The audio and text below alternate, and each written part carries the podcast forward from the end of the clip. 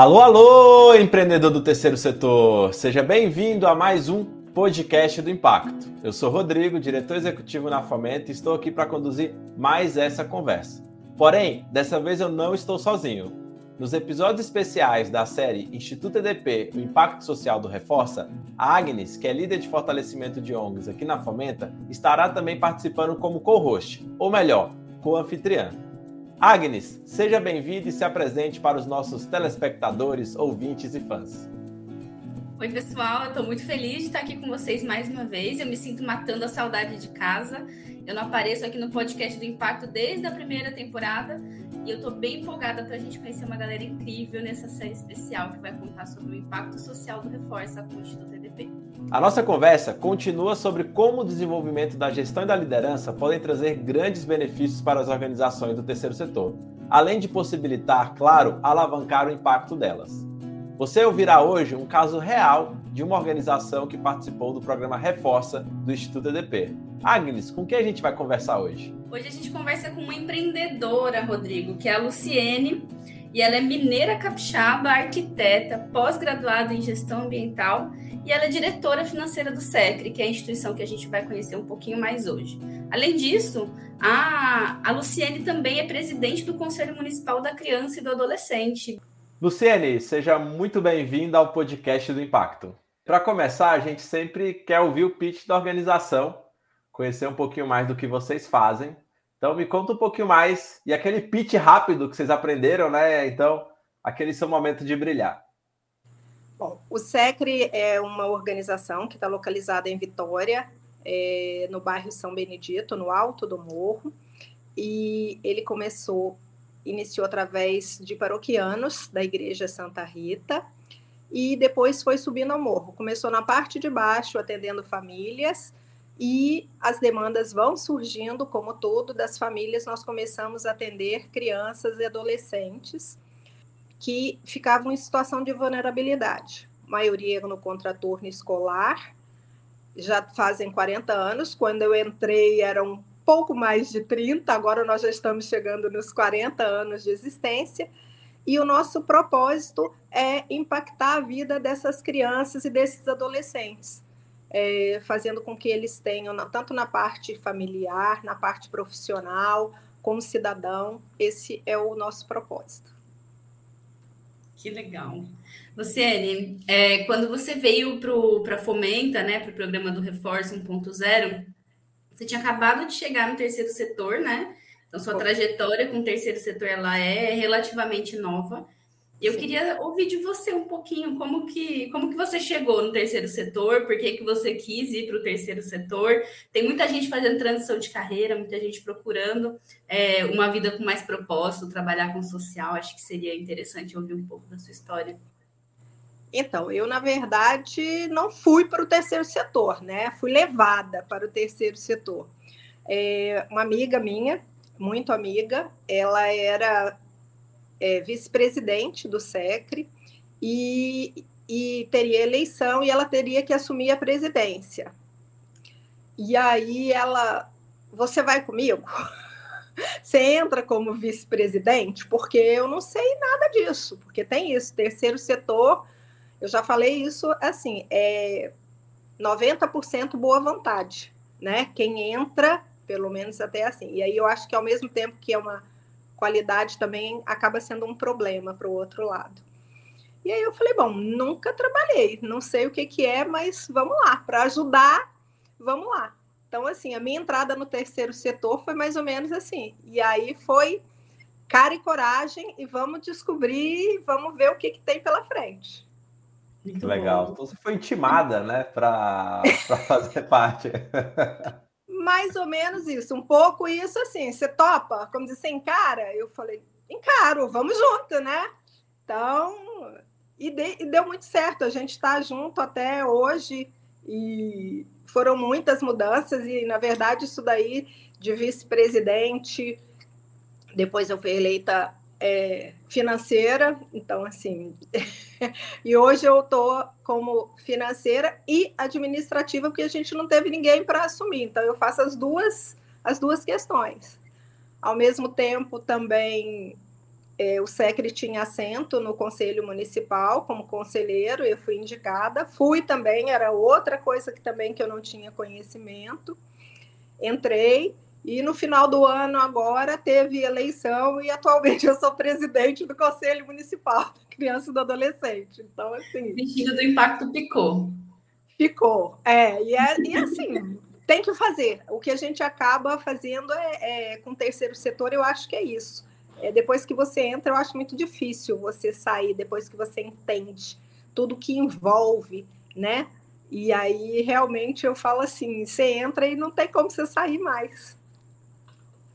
Legal, eu não sei, eu estava até lembrando que eu também fui puxado e quase agarrado para o terceiro setor por um amigo meu na faculdade que ele falou: Nossa, fui voluntário aqui nessa organização, construí umas casas. Rodrigo, você tinha que participar com a sua cara. E foram alguns anos, demorou um pouco.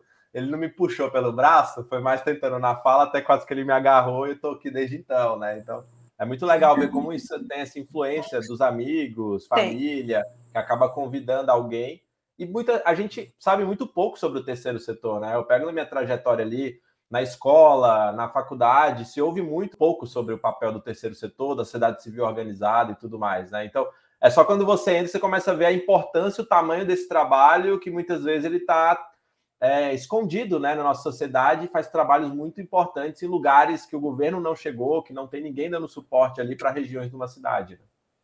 Então, isso, isso é uma verdade. A gente não tem culturalmente, é, apesar que a gente fala sempre que a gente tem muita gente, é, começa no, na questão do voluntariado, né? Aquele do ajudar, do se dispor a ajudar de alguma forma, né?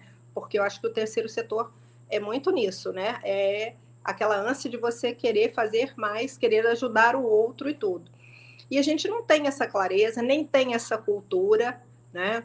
É, como por exemplo em outros países onde é um requisito básico, como você aprender matérias do dia a dia, de qualquer coisa da escola, e tá lá o servir ao outro, o voluntário, a criança, a criança já aprende isso, ela já é estimulada. Então existe isso de família, independente. A gente teve muito essa parte, eu acho que de voluntariado de dentro de, das igrejas, né? Tem uma, essa coisa ligada com a caridade, só que é além. E aí foi até uma coisa que eu falei com o Paulo da EDP, na primeira reunião que a gente teve com as organizações e tudo, tinha alguns meses, pouquíssimos meses. E aí o que, que é que eu estava vendo? E eu falei, olha só, eu acho que tem uma balança aí que ela não está equilibrada. Até agora o que eu vi. E aí eu usei uma palavra que criticou um pouco, mas eu falei, tá, a palavra foi errada, mas era mais ou menos assim. É, o que eu via era quanto mais boa vontade existia, menor era o profissionalismo, vamos colocar assim. Era realmente o conhecimento de, de processos, de gestão, tudo isso, o administrativo, todas essas questões. Então, parece que quanto mais boa vontade tinha, menor era isso daí. Eu falei, gente, a gente precisa equilibrar isso aí, né? Para que a gente consiga ter sucesso e tudo. Então, assim, essa foi uma das minhas falas que aconteceu lá, e logo depois dessa reunião é que surgiu o Fomenta, que veio o convite da EDP mesmo para participar, para a gente concorrer, né? E a gente falou, vamos encarar. Então, assim, eu acho que acabou, quem sabe essa fala né, se tornou realmente realidade, da gente tentar realmente melhorar essa, equilibrar esta balança. Com certeza. E esse ponto que você trouxe é muito interessante, né? A gente discute muito nos programas sobre esse equilíbrio é, do amor com a gestão, com esse lado. Que é isso que você falou, entender a legislação, entender processos de gestão de pessoas, gestão financeira, de comunicação. E o terceiro setor ele nasce dessa boa vontade, né? Nesse interesse de querer ajudar o próximo, mas só a boa vontade e o amor por si só ele não se sustenta, ele não para de pé, né? Então é isso que você falou, é uma balança da gente equilibrar, né? Nenhum, nenhum outro a mais, mas esse equilibrado vai ser importante para a gente conseguir ter organizações fazendo um bom trabalho, gerando impacto é, dentro das causas, dentro dos objetivos que elas se propuseram. Exato. E eu acho que o trabalho aí que a gente foi fazendo, para mim, foi assim muito importante, porque eu me perguntava muito, aliás, eu me pergunto todos os dias, né? O que que eu estou fazendo aqui? Porque eu não tenho formação para isso. A minha formação não tem nada a ver. Eu não sou assistente social, que normalmente é o que as pessoas ligam, né? Quando você está falando em terceiro setor, a primeira lembrança que vem de formação é assistente social, ou então ela é pedagogo, a gente que trabalha, por exemplo, com criança, adolescente, tudo em contraturno escolar, são as coisas que as pessoas. E, e a minha formação não é essa. Então eu falo assim, o que, que eu estou fazendo aqui? Sim, e como foi, mesmo sem essa formação, mesmo com todas essas inseguranças, você tinha acabado de chegar no terceiro setor, o que, que aconteceu assim essa, nessa participação de vocês do programa do Reforço? Como foi para a organização? O que, que, que, que se destacou para vocês? Né? Eu até estava comentando com você aqui um pouquinho antes de comentar. É, eu olho para os resultados de vocês, o antes e o depois do programa, e eu vejo um salto imenso, né? E você ainda brincou, não, ainda tem mais para fazer, ainda não acabou, né? Então, como que foi para vocês? Então, foi assim. É...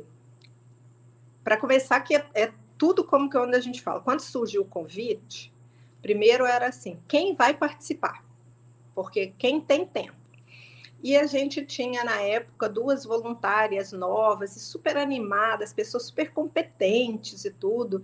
E a gente falou assim, puxa, seria tão importante já é, a gente ter, porque a gente já tinha, eu enquanto diretoria já tinha, como dizer assim, muita coisa, né, para fazer e tudo. E aí a gente foi e pensou dessa primeira vez. Aí a gente viu e falou: não, não pode ser, tem que ser alguém da, da instituição. De preferência era, como dizer, algum gestor e tudo. E todo mundo era assim: eu não sei, eu não tenho, eu só, como eu só tenho boa vontade, eu não vou entender nada. E uma das coisas que eu tenho, eu não tenho vergonha de dar a cara a tapa. é, eu falo, bom, alguém tem que falar. E aí, vamos dizer assim, a Luciane fala. Aí eu falei, tudo bem. E aí acabou onde a gente falou, bom, mas eu for, eu preciso realmente alguém que está no dia a dia, porque a gente, enquanto diretoria, a gente não está 100%, e diretoria voluntária, a gente não está 100% do tempo lá, mas a gente precisava também alguém que fosse. E aí foi a Alzirenes, que é a nossa coordenadora geral, que é a gente brinca que ela é fruto do SECRE, ela é uma ex-educanda nossa, tem uma trajetória linda e hoje ela é coordenadora geral, super capaz, e a gente falou, bom, vamos nós duas. E foi, assim, um presente para nós, é, realmente. É, a gente aprendeu muito, então a primeira coisa é o olhar para dentro, que vocês fazem, né? E de uma maneira muito natural. Isso é uma coisa que eu acho legal, porque eu fiz vários outros treinamentos, que acaba que é assim, você fica só ouvindo e o outro que está do outro lado, às vezes, fala, fala, fala, fala, e você não se sente à vontade. E isso eu acho que é o grande diferencial da Fomenta. Que incrível, que incrível. Eu lembro que vocês estavam fazendo uma movimentação para aumentar a visibilidade da organização, inclusive, né? É, como que foi isso? Vocês conseguiram mais voluntários? Conseguiram se expor mais? Então, a gente tem hoje é, uma visibilidade maior. Tem que ser maior ainda, sempre tem, né? Então agora eu falo que a gente tá, a gente melhorou muito as nossas redes sociais, porque foi muito interessante. Por exemplo, Instagram, quando foi descobrir, eu nem sou tão adepta, né? Pela idade, como diz assim, não sou geração tecnologia, mas sei da importância e da necessidade. A pandemia nos provou isso, que a gente precisa do digital, né? Não se vive mais sem ele. E a nossa nosso Instagram, por exemplo, ele tinha fotos de pessoas. E aí eu peguei e olhei e falei assim: quem é essa aqui? Não tinha nenhum texto, então era assim, era quase um álbum de retrato. Do quê? De quê? Para quê? E aí eu tenho que dar realmente assim os parabéns enormes para a Osirenes, porque foi ela que encarou. A Osirenes é uma assistente social de formação e brilhante. E ela que se enfronhou para cuidar e ficou responsável pelas nossas redes sociais. Então, assim, o conteúdo do Instagram, e ela foi descobrindo, e isso realmente as pessoas falavam: nossa, mas isso de vocês está muito legal. Então, assim, é, a gente melhorou nisso.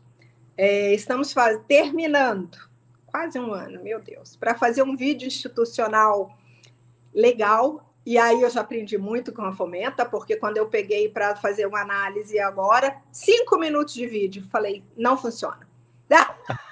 Cadê o, o pitch? O pitch já veio o aí. Pitch. Né? Exato, não funciona. Falei, não, mas é muita coisa para falar. Falei, tudo bem, então nós temos que ter dois filmes. Esse de cinco minutos, para quando a gente tiver tempo e tudo, e um outro de um minuto e meio. Dois minutos é assim no máximo, no máximo, mas é um minuto e meio. então, isso é um aprendizado da Fomenta. Então, assim, que a gente sabe realmente que é essa necessidade de ir direto ao ponto, ser objetivo.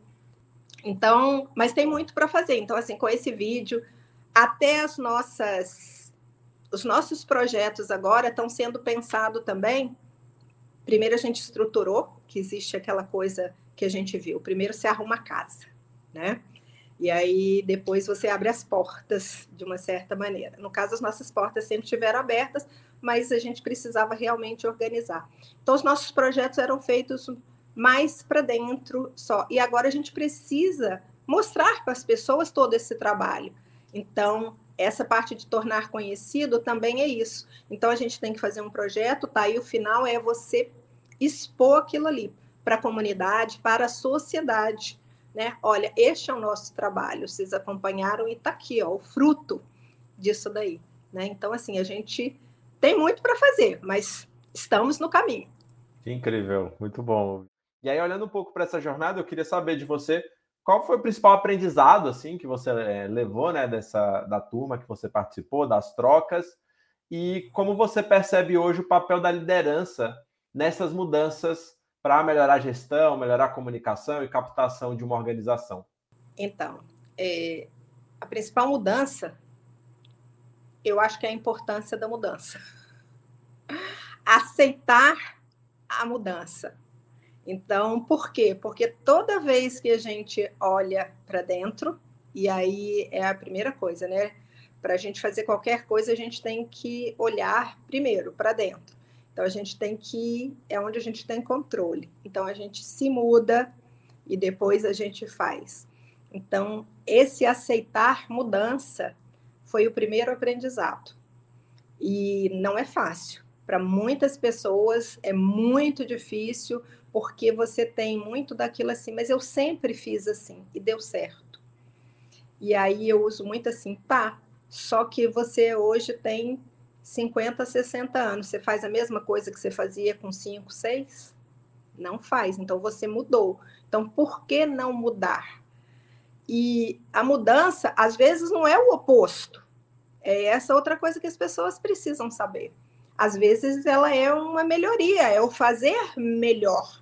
Então, mas é uma mudança, o fazer melhor é então é não se restringir. Então esta foi realmente a primeira mudança. A, a, a grande, o grande aprendizado disso, aprendizado foi esse, a importância é, da mudança. E segundo, é, que não tem receita de bolo, que é outra coisa que fica claro. Ainda que a minha instituição trabalhe com o mesmo público que a sua, sempre vão ter diferenças, seja diferenças geográficas, seja diferenças de espaço, seja do que for, vão ter. Então, não existe uma receita de bolo para as instituições. Então, o aprendizado, ele é rico nisso daí, porque quando a gente ouve do outro, o que ele faz, como ele faz, que a gente vê aquilo ali, eu falo, nossa, isso é muito legal, mas para mim não funciona, por causa disso aqui, assim, assim. Mas isso aqui, ó, talvez eu possa usar desta maneira e adaptar. Então, assim, esses eu acho que são os grandes aprendizados. Para a gente, eu acho que é esse. E qual que é o papel da, da liderança, Luciene? Fiquei curiosa para ah, saber, porque ah, sabe que os líderes eles têm grande influência dentro da organização, né? E aí depende de como a gente utiliza essa influência também dentro dos nossos espaços. É, e aí uma organização que está passando por todo esse processo de transformação, como que você enxerga o papel da liderança ali para puxar isso? Então, olha só, é, tem uma coisa que eu acho que pode ser como dizer, um, um ditado que a gente usa muito, mas é, eu acho que é muito válido. E aí eu brinco que eu acho que eu estou ficando velha, porque diz que velho é que costuma usar muito ditado, né? Eu acho que, na verdade, o ditado se faz quando é uma coisa que você repetiu tantas vezes que você começa a ver que realmente aquilo é, é uma questão. Aquela questão do líder é o liderar pelo exemplo, né?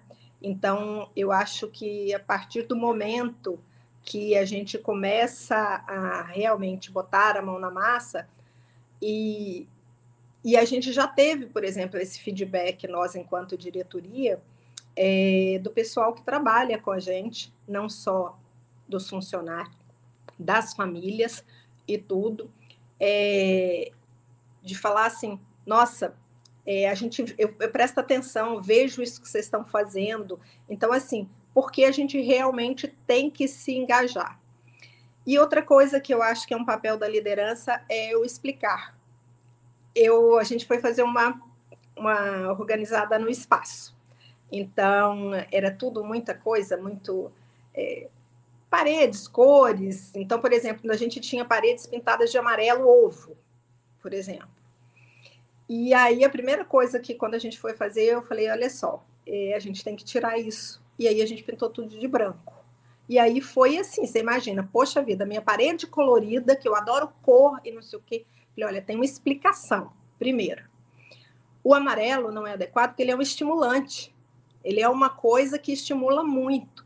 E a gente já precisa ser aqui um, um lugar mais de calma, porque fora daqui já é tanta coisa acontecendo que a gente precisa, primeira coisa, trazer. Nós não vamos eliminar é, a brincadeira, nada disso não, mas a gente não precisa estimular ainda mais, eles já são naturalmente assim. E a segunda coisa, por que, que era o branco? Porque a gente precisava de fazer uma tela, quando a gente brinca, uma tela em branco para a gente poder criar. Então a gente coloca. Mas fora disso também, tem locais aqui que a gente precisa de iluminação, precisa de mais claridade. Então o branco também é isso, ele reflete essa questão da claridade. Aí depois a gente foi pontuando. Então eu vi que é outra maneira que foi muito bem aceita quando você também explica e a pessoa entende também, você não impõe simplesmente, né? Então a gente explica por que, que a gente está fazendo aquilo ali. Então eu acho que essa também eu acho que é o papel da liderança, não só liderar pelo exemplo, então assim a gente faz, então botar a mão na massa a gente é a primeira a colocar, tem que fazer e explicar também, fazer com que se compreenda o porquê das coisas. Muito legal, Lu. E ouvindo aqui, é, eu estou num processo também que eu mudei a minha, as minhas responsabilidades na Fomenta, e isso do ensinar, ele demanda uma paciência, né? Eu tenho aprendido e repetido muito para mim, é que as mudanças tomam tempo. Às vezes eu queria que amanhã, gente, vai funcionar assim, não sei o que, pensei nessa ideia aqui maravilhosa, só que às vezes esse processo vai demorar um ano, seis meses. A gente está falando um grupo de pessoas, né? Eu tenho repetido e para mim tem, foi o principal aprendizado de 2022 foi isso. As, as, mudanças elas tomam tempo, elas podem ser mais rápidas e eu acho Sim. que a gente tem um papel enquanto liderança de colocar energia para essa mudança, mas ela também não é do dia para a noite, né? Não é amanhã que a organização tá é conhecida por todo mundo no Instagram ou tá captando aquele tanto de recursos que a gente gostaria. Exatamente. É, é, essa é a grande coisa. Você falou de uma palavrinha aí que é bem chave, né? Que aí isso eu brinco final de ano, então era maravilhoso. Quando a gente desejava, ou quando a gente deseja parabéns, aqui já virou quase que um mantra meio da gente, assim, que você deseja felicidade, você deseja saúde, você deseja sucesso, e a gente coloca e muita paciência. então, assim, na vida a gente precisa de uma maneira geral em tudo. E realmente a gente precisa para entender que cada um tem o seu ritmo. Aí é aquela história que não existe receita de bolo, né? Então a gente quer. É, eu era muito. A, a, Marisa, que é a nossa presidente, que é a minha amiga, falava assim: calma, você quer tudo pronto. Eu falava, gente, mas não é possível. É só pegar isso aqui e fazer. Por que, que não é feito? Ela, calma tem tempo, dá um tempo para as pessoas e tudo, mas era aquela minha ansiedade de quem está chegando querer fazer logo. É como você falou, você está mudando, você já quer. Então, assim, mas quando você consegue equilibrar ter esta paciência e explicar, o resultado é muito recompensador. Então, assim, dá orgulho de você ver. Então, assim, eu falo que tem um maior orgulho da nossa equipe, a gente vê realmente, quando tem um problema, a gente chega, senta, fala e olha só, a gente tem que fazer. Aí reclama aquela coisa, mas de repente, quando você vai, você tem um resultado maravilhoso, porque se empenha, se engaja realmente. Vão firme, vão fundo, vamos resolver. Muito bom. Eu queria, eu queria aproveitar, inclusive, que você está aí dando dicas, né? Essa coisa da paciência é crucial. A gente discute muito isso aqui na Fomenta, né? Dar tempo ao tempo e dar tempo às coisas que precisam de tempo também, né? Então, essa sabedoria de descobrir o que, que precisa de mais tempo e o que, que precisa de menos é, é aí uma, um aprendizado constante e cotidiano para as lideranças, né? Sim. É, eu queria te perguntar, Luciene, se, se o SECRE tem outras, outras dicas aí para outras organizações que também estão nesse movimento de melhoria, de transformação, que também querem melhorar a sua gestão, estão descobrindo agora, enfim, o que, que você deixaria de dica? Olha só, acho que a primeira coisa que eu, que eu deixaria para as pessoas é não tenham medo de perguntar. Primeira coisa, as pessoas têm, às vezes, muito receio de, de demonstrar que não sabem alguma coisa. E aí a gente perde muito com isso. Então, a primeira coisa, não tenha medo de perguntar. Chega e fala: olha só, hum, eu, desculpa, mas isso aí eu não sei. Então, eu sou, como dizer, eu baseei o meu terceiro setor, é, ele é inteiro nisso. É, eu não sei. E ninguém é obrigado a saber tudo. E outra, até quem sabe muito tem sempre algo para aprender ainda, né? Então eu falo que até o final da vida a gente vai estar aprendendo todo dia. Então, essa é a primeira coisa. É, partindo do pressuposto que você já, então você não tem medo e você vai é, começar a aprender, então vai fundo.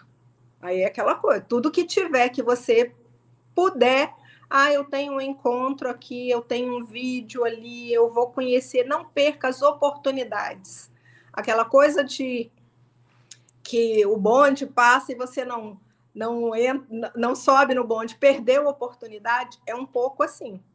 Ah, mas eu não sei se vai ser tão bom. Olha só, é preferível você ir e depois você dizer assim: olha, eu não vou continuar porque isso não está me atendendo, justifica e sai, do que você imaginar que não é e tudo, não vai depois você ficar lamentando. Então é outra coisa. Vai, encara. A questão é encara. Depois, se não der certo, você justifica e tudo e sai. E deixa eu ver se eu tenho mais alguma dica, como diz assim, dica da minha experiência, né? Bem entendido. É... Eu acho que as outras eu já mais ou menos já falei. Era isso, que não tem receita de bolo, que essa daí é, é, é cada um, é cada um, né? Trabalhar em conjunto, isso é outra coisa, outra dica que a gente viu e a gente fez muito isso ainda existe um certo receio, às vezes, de você partilhar as coisas, porque aquela coisa vai me roubar a minha ideia. Isso tem, em todo quanto é lugar, né? E a gente fez uma experiência com outra organização daqui de Vitória, que é a Fundação Praia do Canto, que é também nasceu dentro de outra paróquia e foi muito interessante e muito gratificante, muito, porque as coisas chegavam para um e para o outro e a gente só cresceu quando a gente partilhou. O resultado foi muito maior para nós juntos do que seria se tivesse sido individual. Então, assim, isso é outra coisa que a gente precisa também. É, às vezes, às vezes não, sempre, né? É mais fácil quando você tem alguém do lado. Então, eu acho que é mais recompensador. Que lindo, que lindo. Segura na mão do parceiro e vai, né? Exatamente. Exatamente, exatamente. Ele não, não, não tem essa de concorrência, sabe como é que é? Não tem isso. É, você não vai perder um doador com isso, porque o doador não é simplesmente por isso. No primeiro momento, a pessoa até te doa por conta de, ah, porque às vezes é um amigo, é alguma coisa, mas é o seu trabalho, é tudo que você faz é que a pessoa vai fazer. Você não vai segurar ninguém por aquilo ali. E, e essa chance, quando cresce, é que vai realmente impactar também os doadores. Porque a chance de gente, olha só quanta gente está fazendo. E, nossa, eu tô, de repente eu estou fazendo tão pouco. Quem sabe eu não posso fazer mais? Demais. É Nossa, muito bom. Sensacional. Muito bom ver essas dicas assim. E quase no fim aqui já dessa nossa conversa, eu queria saber um pouquinho de planos futuros. Você comentou no vídeo que vocês estão fazendo, o que, que vocês estão pensando, quais são os planos aí para os próximos anos da organização e quais desafios também vocês têm buscado olhar para dentro, que é o próximo passo que vocês querem dar. Como você disse, né, sempre tem algo para melhorar, sempre tem o melhor ali para ser buscado, né? Então queria ouvir um pouquinho aí também desses planos. Então, uma das coisas que a gente tem feito sempre agora, que se tornou, acho que rotina, graças a esse nosso treinamento, é sempre essa questão de avaliar sempre o que nós estamos fazendo, se o caminho é realmente esse, né? Então é aquela ajuste de rota que, que a gente sempre tem que fazer. Não é porque já mudamos com a fomenta e agora pronto, vamos. Não. A gente está sempre, todo ano, a gente está revendo e tudo. E aí os planos. A gente tem um espaço que ele é razoavelmente é cedido em comodato para a gente, mas a gente pode usar porque é da Igreja Católica, né? O, o prédio. E ele tinha espaços que estavam subutilizados. Então, assim, um dos planos que a gente tem é realmente utilizar tudo. E não só, porque uma das coisas, a gente, nosso público é criança e adolescente. Mas não tem como você é, cuidar de criança e adolescente sem cuidar da família. Então, é um todo. Então, a gente sempre procurou oferecer oficinas, cursos, palestras, então a gente está sempre aberto para a comunidade. Porque o SECRE, onde ele se localiza, ele é o único equipamento que tem lá no alto do morro. Então, realmente, assim, é uma referência para muitas é, famílias. E isso a gente tem de depoimentos e é visível também, inclusive, o próprio poder público né? É, a gente tem parceria por isso também com eles, porque a localização geográfica dele. Então, é, a gente começa com essa questão de utilizar melhor o nosso espaço para ampliar isso daí e sair também, não é que a gente só faça dentro, mas a, a maior parte do nosso trabalho estava sendo feito dentro desse nosso espaço agora também é levar isso daí para a comunidade ao redor, para a sociedade como um todo, para as pessoas. Então, é começar a desenvolver esse trabalho multiplicando, né? É, por exemplo, os adolescentes, nós começamos com essa é, questão deles do TV Secre, que eu estava falando que a gente criou na, na, por conta da pandemia. E a gente fez uma parceria com o Cicobi, é, tivemos um projeto, está terminando agora, mas a gente já está engatilhada para que isso daí é, continue, porque esse jovem também ele é um propagador. Então a gente tem tudo isso de mostrar os caminhos e olha são as opções. A gente fala que uma das coisas que a gente vê é o seguinte: a gente não vai carregar ninguém no colo, a gente vai dar a mão e vai mostrar. Vão ser várias janelas que existem, são as possibilidades todas. Estamos aqui para ajudar. Então, é, essa questão da gente sair e ampliar isso daí é a grande, eu acho que é a grande coisa, usar todos os espaços. E, e o interessante é que agora é tudo espaço multiuso, né? Que é outra palavra, porque aí significa que assim, é, usa mesmo, de tudo. Não, mas tá é aquilo ali. Não, hoje não tem, não tem problema. Tem outra coisa no lugar e a gente está fazendo e está movimentando. E eu acho que vai dar certo. A gente tem muita esperança que vai dar certo, sim. É, a gente está recebendo pessoas novas também. Isso daí é aquela coisa. Trabalho de formiguinha leva tempo. Ficava sempre às vezes as mesmas pessoas. Então assim a gente está com muita gente chegando mais nova, com ideia, querendo realmente fazer algo é, diferente, com um propósito também. Não, eu quero ajudar e tudo. E, e bastante. É, bastante certa das disponibilidades, que é outra coisa legal. O voluntário também, quando chega para a gente no terceiro setor, muitos falam só quero ajudar, né? E aí eles vêm e vai embora. E às vezes ele marca e não vai. Ah, porque aconteceu um problema. E tem aquela história, já que eu sou voluntário, não posso me cobrar. E a gente está vendo agora muitos voluntários assim: olha só, eu só posso dois dias na semana mas esses dois dias aqui, eu posso duas horas cada dia, eu estarei aqui. Então, esse compromisso, isso é legal também. Então, acho que tudo isso pode ser um pouco do reflexo do que a gente tem mostrado, porque essa é importância da gestão, dos processos, dos métodos, né? E aí as pessoas estão entendendo isso também. Então, eu acho que é por aí. Adorei, eu adorei. Tem muitos planos aí para o futuro. Acho que vai dar super certo. É, não falta vontade para vocês é, para colocar os planos em prática, né? Então, é, é, acho que essa parte é mais importante. É, vontade não falta, não. Aliás, a gente sonha muito, né?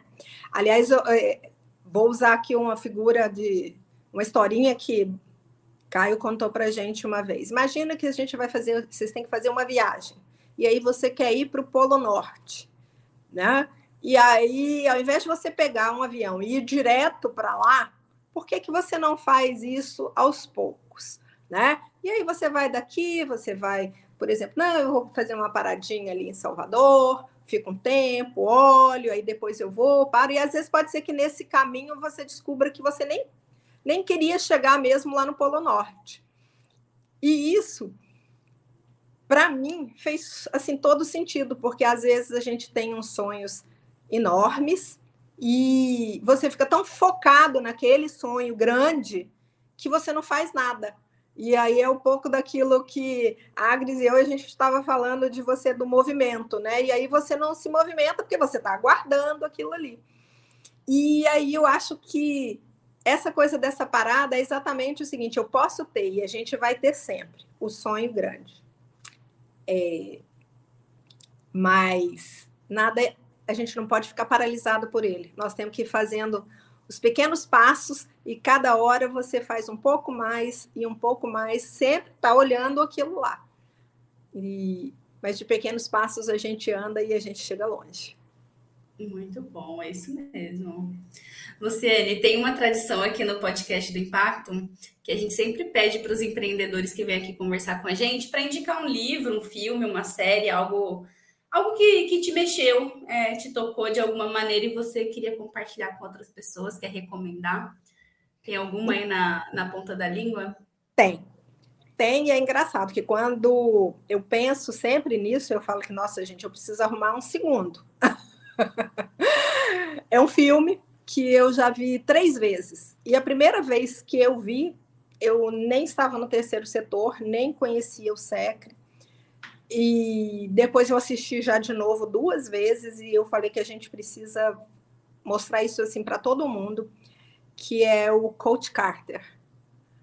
É um filme que eu acho assim de uma experiência como diz, é, vida real e é o que a gente enfrenta. Então, assim, a primeira coisa é você realmente encarar os desafios, persistir. Ali é uma questão de persistência mesmo, de fé que vai dar certo, contra, às vezes, a comunidade inteira. Que ele tem esse pedaço que é tipo, tá todo mundo querendo, não, sabe, contra, e a pessoa persiste, e o resultado final realmente assim é, é maravilhoso. Então, assim, é, é realmente relevante. Eu acho que esse é um filme que quem não conhece ainda vale muito a pena, muito a pena assistir. Que legal. É o treino para a vida aí, para quem não, não for encontrar depois, está nos serviços de streaming, tá por aí. Isso, é, é. É porque, detalhe, eu guardei o nome do treinador para você ver, né? Olha só como marcou. Eu marcou é... tanto que o restante do nome do filme eu nem, tipo, nem lembro. Bem, bem colocado, Agnes, obrigada. Mas é um bom filme mesmo de assistir com Samuel L. Jackson. Tem lições aí bem legais aí, como você falou, né, do dos desafios ali quando está liderando um time, quando está querendo quebrar um pouco todo todos os rituais, né? Que eu acho que quando chega pessoas novas dentro de uma organização, você querendo fazer mudança, você encara muito do que mostra naquele filme ali, daqueles modelos mentais, daquelas crenças que já estão enraizadas ali na organização, na comunidade e com as pessoas. Então é bem legal mesmo. Luciane, chegando ao fim aqui do nosso podcast, queria agradecer imensamente aí essas várias sabedorias, esses vários aprendizados compartilhados aqui com essa trajetória super legal que tem trilhado no terceiro setor. Então, só deixar meu muito obrigado aqui por esse papo super gostoso que a gente teve. Olha, foi um prazer para mim, uma honra. Primeiro, um prazer realmente. O tempo passou rápido, nem percebi. Então, nem fiquei tão nervosa quanto imaginei que ficaria. É, eu me sinto muita vontade, talvez, com vocês, com a Fomenta. Acho que isso facilita muito. Então, assim, eu realmente parabenizo vocês. Continuem realmente com o trabalho de vocês, porque é importantíssimo. Espero que realmente é, vocês consigam sair daí, Rodrigo, e vir visitar a gente, que isso, eu tenho certeza que isso é, engrandeceria muito para todo mundo, porque é aquela coisa, aquela troca, é, o pessoal, o abraço, né? Que a gente fala, aquela coisa, olho no olho, é diferente. Por melhor que seja a nossa relação, assim, e a gente entende ela é necessária, mas assim, tem sempre espaço para estar tá melhorando. Muito obrigada, Luciene, pela, pela participação. Quem quiser saber mais também sobre o SECRE, secre.org.br é isso? Isso, exato. Dá para acompanhar também o trabalho de vocês aí isso. pelas redes. Obrigada mais uma vez do seu tempo e da abertura, né, para compartilhar, como o Rodrigo falou, tanta sabedoria, tanta, tanta coisa aí que foi acumulada ao longo desse tempo. Te desejo muito sucesso no terceiro setor e no SECRE, tá bom? Muito obrigada. Obrigada. obrigada. Bom, pessoal, a gente chega agora ao fim desse episódio incrível e que foi gostoso demais esse papo. Mas os empreendedores que quiserem saber mais, vocês podem mandar perguntas lá para as redes sociais da Fomenta.